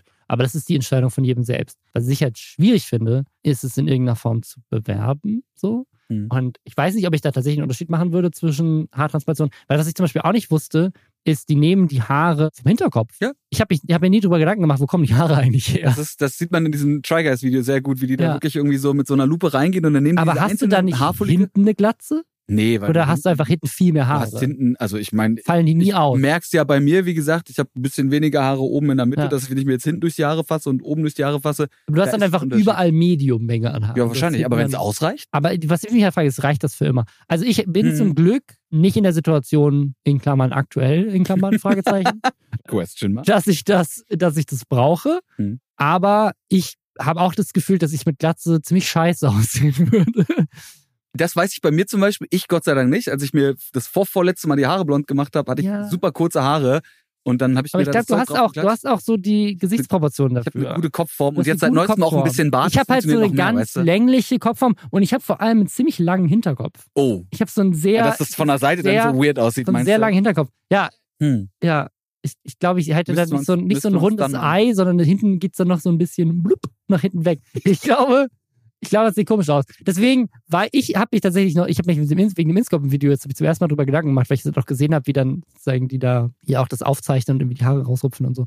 Ich habe Die dann wieder in den Kopf ich hab, ich hab, das ich hab, das ja, Krasse, ne? ich habe generell, ich habe generell schon, äh, keine, Ahnung, ich, ich würde schon Schönheits-OP gar nicht machen, weil ich so Schiss habe vor generell jeder Art von Operation. So habe ich keinen Bock drauf. Ich habe keine Lust, die, mir selber Schmerzen zuzufügen. Aber ich bin mir nicht sicher. Also wenn der Punkt kommen würde, an dem ich das brauche, würde ich es dann machen oder nicht. Ich weiß es nicht. Keine Ahnung. Aber ich kann mir schon vorstellen, dass wenn ich wirklich scheiße aussehe und ich dann das Gefühl habe, so mit Turkish Airlines könnte ich noch was reißen, so, würde ich es vielleicht auch machen, einfach fürs Selbstwertgefühl so ein bisschen. So. Wahrscheinlich. Keine Das ist Ahnung. auch wieder so ein Ding, du hast es vorhin schon gesagt. Ich denke auch, dass, dass jeder Mensch für sich entscheiden sollte, was er oder sie haben wollen oder wie die Person aussehen will. Genauso wie ich ja auch die Wahl habe, mir zum Beispiel einfach meine Haare blond zu färben oder mich tätowieren zu lassen Voll, oder mir ein ja. Piercing stechen zu lassen. Ja, ich Ah. mein, das ist die Frage, weil es ja auch so Sachen in den, ist, da habe ich noch gar nicht drüber nachgedacht. Ist es tatsächlich ähnlich wie ein Tattoo? Weil du steckst ja auch eine Ich- Nadel ich glaube, rein. Anders, weil es langsamer ist, weil du, da wird ja bewusst ein Haar rausgenommen und dann reingesteckt. Und bei so einem Tattoo Ja, sticht so eine Tattoo-Nadel mehrmals die Sekunde und wenn du so ein breit gefächert hast, mehrere Tattoo-Nadeln mehrmals die Sekunde in die Haut. Nee, wie gesagt, ich denke, dass, dass alle Menschen machen sollten, so wie sie sich dann am Ende wohlfühlen, aber vielleicht vorher einfach mal in sich reingehen und sich fragen, brauche ich eigentlich das? Ist es ein dichtes Kopfhaar, was ich brauche, um mich wohlzufühlen? oder, Oder, muss ich mich vielleicht einfach, klingt jetzt ein bisschen ganz BS, viel ne? Geld von den Crypto Bros. Zum Beispiel. Nee, aber es gibt, ne, vielleicht mal eine Therapie machen. und dann, dann Ja. kann man sowas, nee, aber da gibt's genug, ne? Wenn man das gut durchdacht hat, denke ich, Mhm. und sich in Vollbesitz seiner geistigen Fähigkeiten dazu entschieden hat, sollen alle machen, wie Voll. sie wollen. Ich finde nur Werbung dafür weiterhin, Das ist, bin ich unsicher. ist- bin ich unsicher. Weil es ja auch gleichzeitig den, also dadurch, dass es jetzt wirklich extrem viele Influencer gerade machen und es mir wirklich noch mehr auffällt, wirkt halt noch mehr so, als Wirkt auch so, genau, müsste. genau. Es wäre so die gesellschaftliche Norm, Männer müssen ganz viele Haare haben. Wenn du die nicht hast, bist du nicht schön. So und ja, wie meinst, es gibt Männer, die sehen unglaublich gut aus mit Glatze. Den will ich über den Kopf lecken. Ich überlege, ob ich einen Namen nenne, aber nein, ich behalte jetzt einfach alle, alle bei mir. Alle meine Glatzfreunde. Ja, weißt du, wer auch eine Therapie machen sollte, meiner Meinung nach? Da gibt's jetzt auch wieder ganz Jetzt viele ganz Dinge, die du sagen viele. könntest, Robin. Erzähl es mir. Orange Morange ist schon wieder in den. Warte, der heißt Orange Morange? Ich dachte, der heißt Orange Morange. Ja, da- ich finde es auch schöner, wenn wir ihn. Or lass ihn uns Orange Morange nennen. heißt der, heißt der Orange er Morange? heißt Orange Morange. Aber lass ihn uns, lass ihn uns Or- Orange Morange nennen. Orange. Das finde ich auch besser. Ja. Also Orange Morange ist mal wieder in den News auf eine negative Art und Weise, Mir ist das aufgefallen durch ein, ein Video von, von Alpha Kevin, der, das hat, glaube ich, den Titel irgendwie Orange Moranges, erneuter Doxing-Skandal. Und ich finde es einfach nur absurd. Also, eine Twitter-Userin hat den kritisiert auf Twitter. Also, eine random eine Twitter random Twitter-Userin. Die vorher nicht irgendwie. Die hat kein, also soweit ich weiß, kein YouTube-Kanal, kein, sozusagen, das ist keine Influencerin, das ist eine nicht vorher random. Mit dem gehabt. Ja, ich glaube schon, dass ich glaube schon, dass sie auch andere Leute vorher kritisiert hat, weil unter anderem sich ein anderer YouTuber, den wir in diesem Podcast nicht erwähnen, auch mit ihr irgendwie angelegt hat und auch Orange Orange zugestimmt hat. Und diese Twitter-Userin ist wohl auch, keine Ahnung, ist, frontet halt gerne mal Leute auf, auf Twitter, die sie halt nicht geil findet und dazu gehört halt unter anderem Orange Orange, wo ich auch sagen, es war jetzt keine Kritik im Sinne von, du bist hässlich, du bist scheiße, sondern es war eher so, mach mal keine Glücksspielwerbung. Und, oh, das äh, wird hart, das tut weh, das geht voll das auf die ist krass, Persönlichkeit. das ist das, die- das wie auf Mutter gehen, aber schlimmer. Ja, wie gesagt, also ihr Twitter-Account ist auch leider, das ist leider, es ist inzwischen einfach gelöscht und deswegen kann ich das auch leider nicht mehr so gut nachvollziehen. Aber Alpha Kevin hat da ziemlich viele Screenshots. Aber er, als Reaktion darauf, hat dann vermeintlich persönliche Informationen über diese Person angefangen zu tweeten und hat dann auch gesagt, er wäre bereit, irgendwie Geld dafür zu zahlen, dass er mehr Infos kriegt über diese Person. Und hat dann halt Sachen rausgehauen, wie, von denen wir halt, wie gesagt, nicht wissen, ob die stimmen, ne?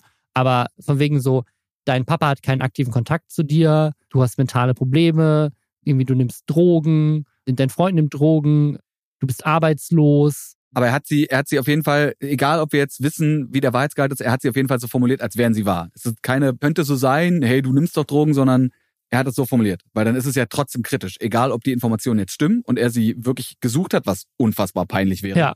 Oder ob er es einfach nur verleumden will. Genau, In also beiden Fällen scheiße. Ja, also er hat Sachen, also er hat dann so eine Liste auch gepostet von wegen, sie war im Oktober noch September in der Psychiatrie, sie kommt aus Baden-Württemberg, aus Karlsruhe, sie ist ein Junkie, ihre Eltern haben sie als Kind verkauft, sie macht Hexenzeug. Also, wie gesagt, wir wissen alles nicht, ob das stimmt ist und ich möchte die Sachen jetzt auch alle nicht größtenteils, wir haben gesagt, ihr Name jetzt auch bewusst nicht erwähnt, Hm.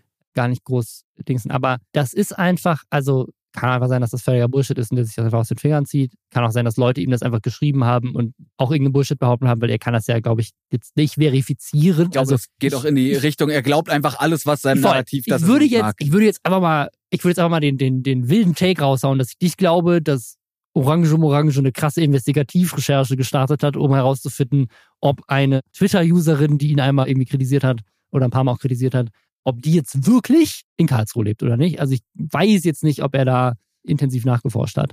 Aber ich finde das schon wieder so absurd, weil er ja letztes Jahr auch irgendwie in der Kritik war, weil er die private Adresse von Tanzverbot geleakt hat, war deswegen auch äh, beim Anti-Web-Videopreis nominiert für beste schauspielerische Leistung. Und ich finde es so, ich würde ich würd sagen, Doxing ist es eigentlich gesagt nicht so wirklich. Also es ist jetzt, er hat jetzt nicht ihre konkrete Adresse Ja, es ist veröffentlicht, Doxing Light. aber er hat, er hat zumindest sozusagen, sozusagen im, im Best Case einfach irgendwelche absurden Behauptungen rausgehauen, um die Person zu verleumden. Oder im Worst Case halt tatsächlich private Informationen geleakt über eine Person, die halt einfach. Also ich meine, selbst wenn die Person in der Öffentlichkeit stehen würde, wäre es genauso schlimm, aber es ist halt noch absurder, weil es halt wirklich einfach irgendeine Twitter-Userin ist. Also es ist einfach wirklich so irgendeine Person, die halt in ihrer Freizeit auf Twitter rumhängt und halt gesagt hat, ich finde Orange Orange nicht so geil. Ja, vor allem ist das auch schon wieder Gesprächskultur-Level Vollidiot.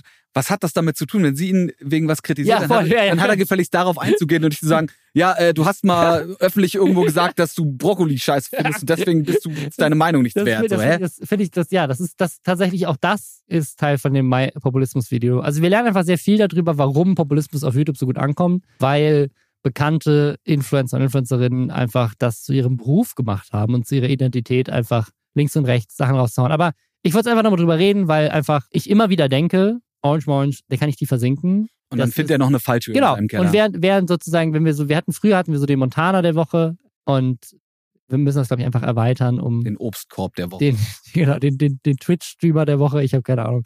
Aber es ist wirklich einfach traurig, was für Menschen eine doch dann nicht so unsignifikante Reichweite haben und immer noch weiter belohnt und angefeuert werden. Und wer da auch teilweise mitmischt. Also wie gesagt, da, da war er nicht alleine. bin da ja irgendwie auch Gott sei Dank raus und bin Ja. nie ins Feuer geraten, aber stelle mich auf der Seite eigentlich, äh, stelle mich, stell mich immer trotzdem einfach mit voller Sympathie auf die Seite der Opfer. Und zwar der actually Opfer und nicht Opfer im Sinne von Beleidigung. Und wenn wir bei Beleidigung Ja. sind, ihr seid fucking Clowns. Sorry, not sorry, ihr seid alles fucking Clowns. Und ihr wisst genau, ja, ihr fühlt euch jetzt alle angesprochen. Ist das, ist das justi ist das justiziabel? Nee, du hast einfach alle. Ihr, alle, seid, ihr seid alle fucking, alle. die, die sich jetzt angesprochen fühlen, sind fucking Clowns. Und natürlich werden die bellen äh, getroffene Hunde, man weiß es. Ja. Oder nichts sagen und dann habe ich meine Ruhe, ist auch okay. Es, es, gibt Clowns, alle. es gibt tatsächlich Leute, die noch einfach schlimmer sind. Das glaubt man manchmal gar nicht. Aber es gibt ein Update zu der, dem YouTube-Kanal 8 Passengers. Da haben wir, glaube ich, damals auch drüber gesprochen, als das zum ersten Mal Thema war.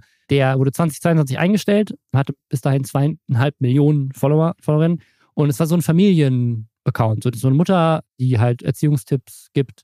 Die sind zwischen 42 Jahre. Und die ist jetzt zu 60 Jahren Haft verurteilt worden in den USA. Und zwar wurde der, also ne, auch im Rahmen ihres YouTube-Kanals, vorgeworfen, dass sie ihre Kinder misshandelt. Und zwar hat sie wohl ihren zwölfjährigen Sohn zu stundenlanger körperlicher Arbeit gezwungen, hat ihm nicht Wasser gegeben, ihn nicht ausreichend ernährt, hat ihn isoliert, hat ihm sozusagen keinen Zugang zu Büchern und elektronischen Geräten ermöglicht, also quasi ihn einfach wirklich wie so einen Gefangenen gehalten, hat ihn nämlich tatsächlich auch regelmäßig gefesselt, auch manchmal mit Handschellen, hat ihn getreten, seinen Kopf unter Wasser gehalten, die neunjährige Tochter wohl auch auf ähnliche Art und Weise. Und ja, im August 2023 wurde sie dann verhaftet, nachdem ihr Sohn aus dem Haus geflohen ist. Wie gesagt, der YouTube-Kanal, den gab es auch ähm, vorher dann schon nicht mehr. Ja, ihr Mann hat die Scheidung eingereicht, sagt, er hat damit nichts zu tun, was ich auch wieder ein bisschen weird finde. So, mhm. hast haben deine Kinder da nicht mit dir geredet, hast du das nicht mitbekommen?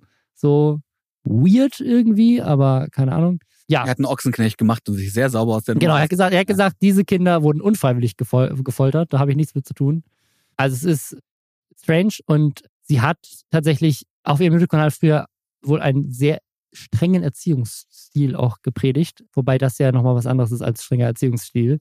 Also ich finde es richtig beängstigend. Also zweieinhalb Millionen Menschen haben der zugehört mit ihren Erziehungstipps. Und, mhm. und ich meine, sie wird obviously ja. nicht gesagt haben, hey, wenn euer Kind nicht spurt, ja, ja. Handy weg, Essen weg, actually alle Human Rights weg, aber trotzdem wird er wahrscheinlich irgendwo was mitschwingen und da wird ein genereller Vibe, eine generelle Richtung sein. Wie du schon gesagt hast, diese strenge Erziehung, Tough Love, wie man das ja so schön nennt.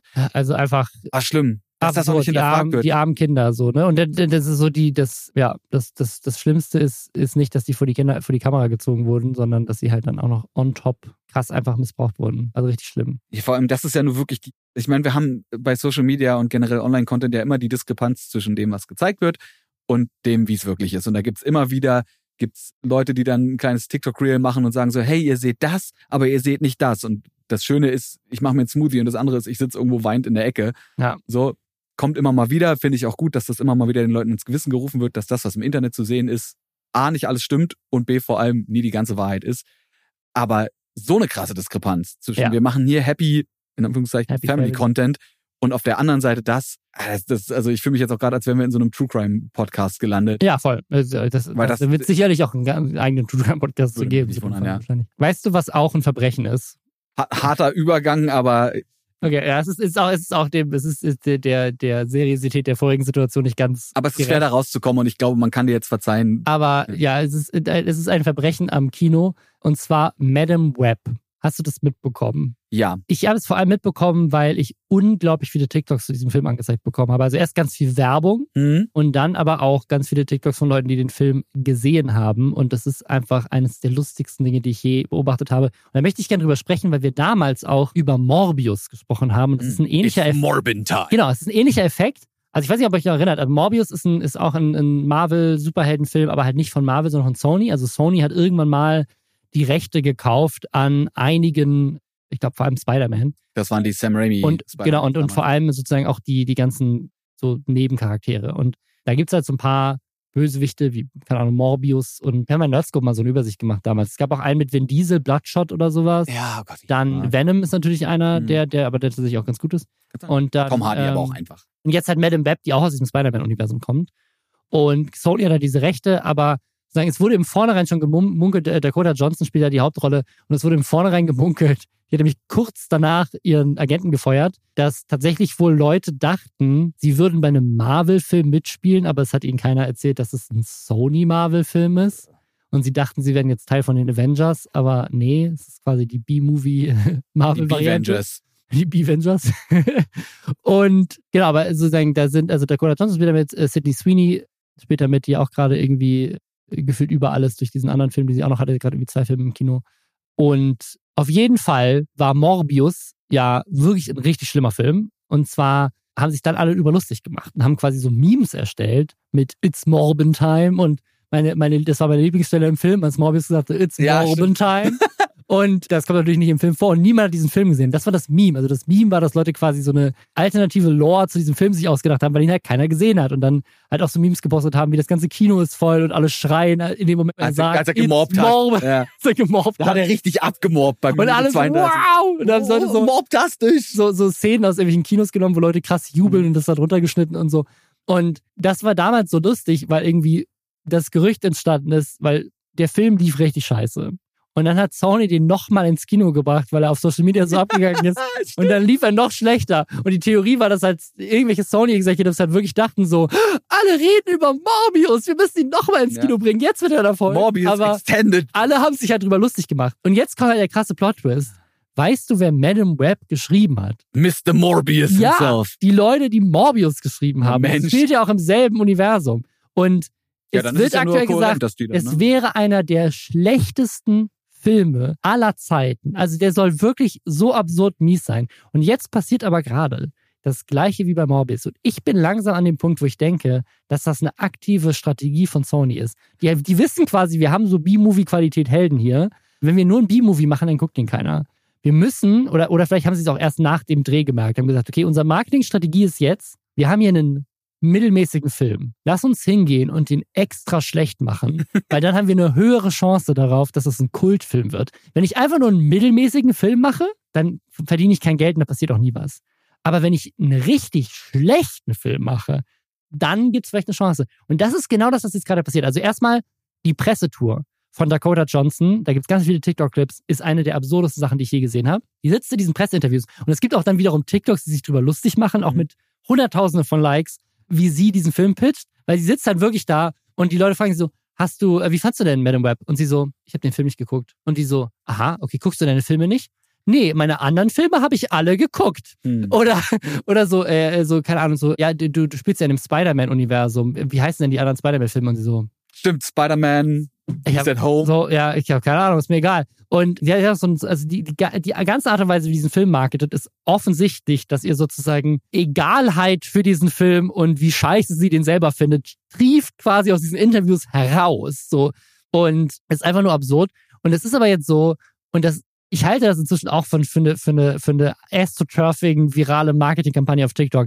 Ich habe jetzt mehrere TikToks gesehen, wo Leute sich halt hinsetzen und die haben halt wirklich Millionen von Views, wo die sich hinsetzen und sagen, Leute, ich habe gehört, oder sie stitchen zum Beispiel in einem Review, wo jemand sagt, so Leute, mhm. das ist der schlechteste Film, wirklich, so Leute, die einfach den komplett zerreißen, dann stitchen sie das und sagen so, Leute, ich sitze hier gerade in meinem Auto vom Kino, ich habe gerade gesehen, es gibt jetzt ein 12 Uhr Showing für Man Web, ich gehe da jetzt rein. Ich will jetzt sehen, ob der wirklich so scheiße ist. Und dann gehen sie halt ins Kino und danach lachen die einfach für drei Minuten straight darüber, wie scheiße der Film war. Und nice. es funktioniert. Also es ist tatsächlich gerade erfolgreich, dass Leute dann auch in den TikToks, in den Kommentaren taggen so, Ed Frodo, wir müssen das auch machen. Ja. Weil es halt so unterhaltsam ist, wie die hinterher sich drüber aufregen, wie scheiße dieser Film ist. Weil es offensichtlich, es gibt so absurde Sachen. Es gibt auch so ein Poster, was jetzt irgendwie geteilt wurde auf Reddit, wo so irgendwie so zehn absurde Dinge die potenziell in Madame Web passieren. Welches davon glaubst du passiert? Und es sind halt alle zehn, eins ist absurder als das andere. Und dann steht unten ganz klein, just kidding, all of these things happen in this movie.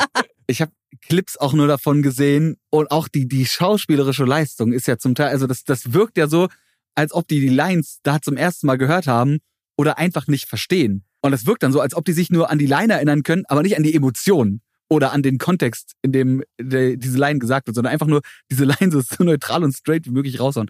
Ganz, ganz schlimm. Also ich lese euch jetzt die Sachen vor, die in Madame Web hier passieren. Madame Web is born in a cave in Peru with the help of magic spider people. The three spider women never get powers and are only seen in costume during dream sequences. Evil Spider-Man is killed by a large Pepsi sign. Madame Web becomes wanted for kidnapping by the NYPD. Madame Web runs down evil Spider-Man in her car twice. Peter Parker is born but not named. Madame Web inexplicitly splits into three ghost-like copies of herself near the end of the movie. Alles davon passiert in dem Film. Also es ist wirklich einfach die Art und Weise, wie sie Schauspielern, das Skript. Es ist einer der schlimmsten Filme, der je gemacht wurde, angeblich. Ich habe ihn nicht gesehen. Aber das ist genau das, was dafür sorgt, dass der Film gerade Kultstatus bekommt. Krass, weil ich habe auf der anderen Seite gehört, dass es Leute gibt, die ihre Tickets mittlerweile, ihre vorreservierten Tickets zurückgeben wollen, weil sie eben so viele schlechte Reviews gelesen haben. Aber wahrscheinlich sind die jetzt wieder dabei, ihre Tickets wieder zurückzukaufen, weil sie doch reingehen wollen. Also ich bin jetzt inzwischen an dem Punkt, wo ich sage, ich möchte sowohl Morbius als auch den Film in so einem Double Showing das bei mir zu Hause irgendwann mal gucken, so einfach mit einem Ja, oder im oder im Kino mit zehn Freunden, weil ich weiß noch, wir haben das bei bei Resident Evil 4, glaube ich, gemacht, sind wir irgendwie zu acht ins Kino. Potenziell vielleicht auch haben wir ein, zwei Bierchen getrunken. Aber das war einer der lustigsten Filme, die ich je gesehen habe. Der Film ja. ist wirklich, der ist furchtbar. Ich glaube, es war der vierte. Kann auch der fünfte oder der dritte gewesen sein. Aber wir haben uns köstlich amüsiert. Und das, daran erinnere ich mich. Nicht daran, dass der Film gut war, aber der Abend war gut. Und dafür denke ich mir, ey, dann habe ich eben nicht die 8 Euro, 10 Euro Kinoticketpreis gezahlt, sondern 10 Euro bezahlt, um mich selber und von meinen Freunden unterhalten zu werden. Ja. Und ich habe ein bisschen die Theorie, dass seit The Disaster Artist rauskam. Der Film, der ja quasi auf The, The Room, Room basiert. Ja, ja. The Room, auch einer, für die, die es nicht wissen. Geschrieben, das ist der schlechteste geschrieben, Film, directed ja. und gespielt von äh, ein und derselben Person, die auch so ein absolutes Enigma ist. Ja. Und da gibt's einen Film mit Seth Rogen und den beiden, wie heißen Franco. sie? Den beiden Franco-Brüdern, die quasi einen Film darüber drehen, wie dieser Film entstanden ist, was ja auch auf wahren Begebenheiten irgendwie basiert, weil der muss ja irgendwann mal gedreht worden sein. Und ich glaube, dass Leute da auf den Trichter gekommen sind, dass bewusst Trash machen, ist ja auch was, was eh viele Leute probieren, funktionieren kann. Und vielleicht, ja, ich mein, wir, ich mein, vielleicht decken wir jetzt was ganz Großes die auf. Movies gibt's ja schon immer, aber dass sozusagen große sozusagen Marvel-Franchises inzwischen dafür sind, dass jemand sozusagen absichtlich B-Movie daraus macht, ist zumindest meine Theorie. Oder zumindest am Ende noch schlechter macht, als er eigentlich hätte sein müssen oder zumindest im Marketing darauf abzielt, also dass er scheiße ist, weil sie wissen, sie kriegen ihn nicht anders verkauft, finde ich alles interessant. Wenn es am Ende wirklich einen B-Vengers gibt mit Morbius und mit Madame Web, das wäre das größte Crossover seit Endgame, glaube ich. Das wäre das, das, fänd, das ist tatsächlich, ich glaube, dass Sony darauf ja auch abzielt, aber du hast irgendwie Venom und halt Tom Holland Spider-Man, aber dann hast du halt Madame Web und ja, naja, mal gucken. Wir gucken mal, wir gucken, wir gucken weiter für euch, was im Internet so. Schauen wir so mal, abgeht. was wird. Wenn euch diese Folge gefallen hat, dann folgt uns auf allen Plattformen, beziehungsweise entfolgt uns und folgt uns dann wieder, damit wir in den Charts noch rumkommen. Bewertet uns bei Spotify, empfehlt uns weiter an eure Freunde und Freundinnen im Subreddit. Da könnt ihr Themen und Gäste vorschlagen und mitdiskutieren und alle Links und Infos findet ihr in den Show Notes. Danke, dass du mit dabei warst. Immer wieder. Da sind auch Links zu deinen ganzen Plattformen, dass man sich angucken kann, was du demnächst mit Gaming wieder so machst. Und äh, ja, wir hören uns nächsten Samstag wieder. Bis dann. Tschüss.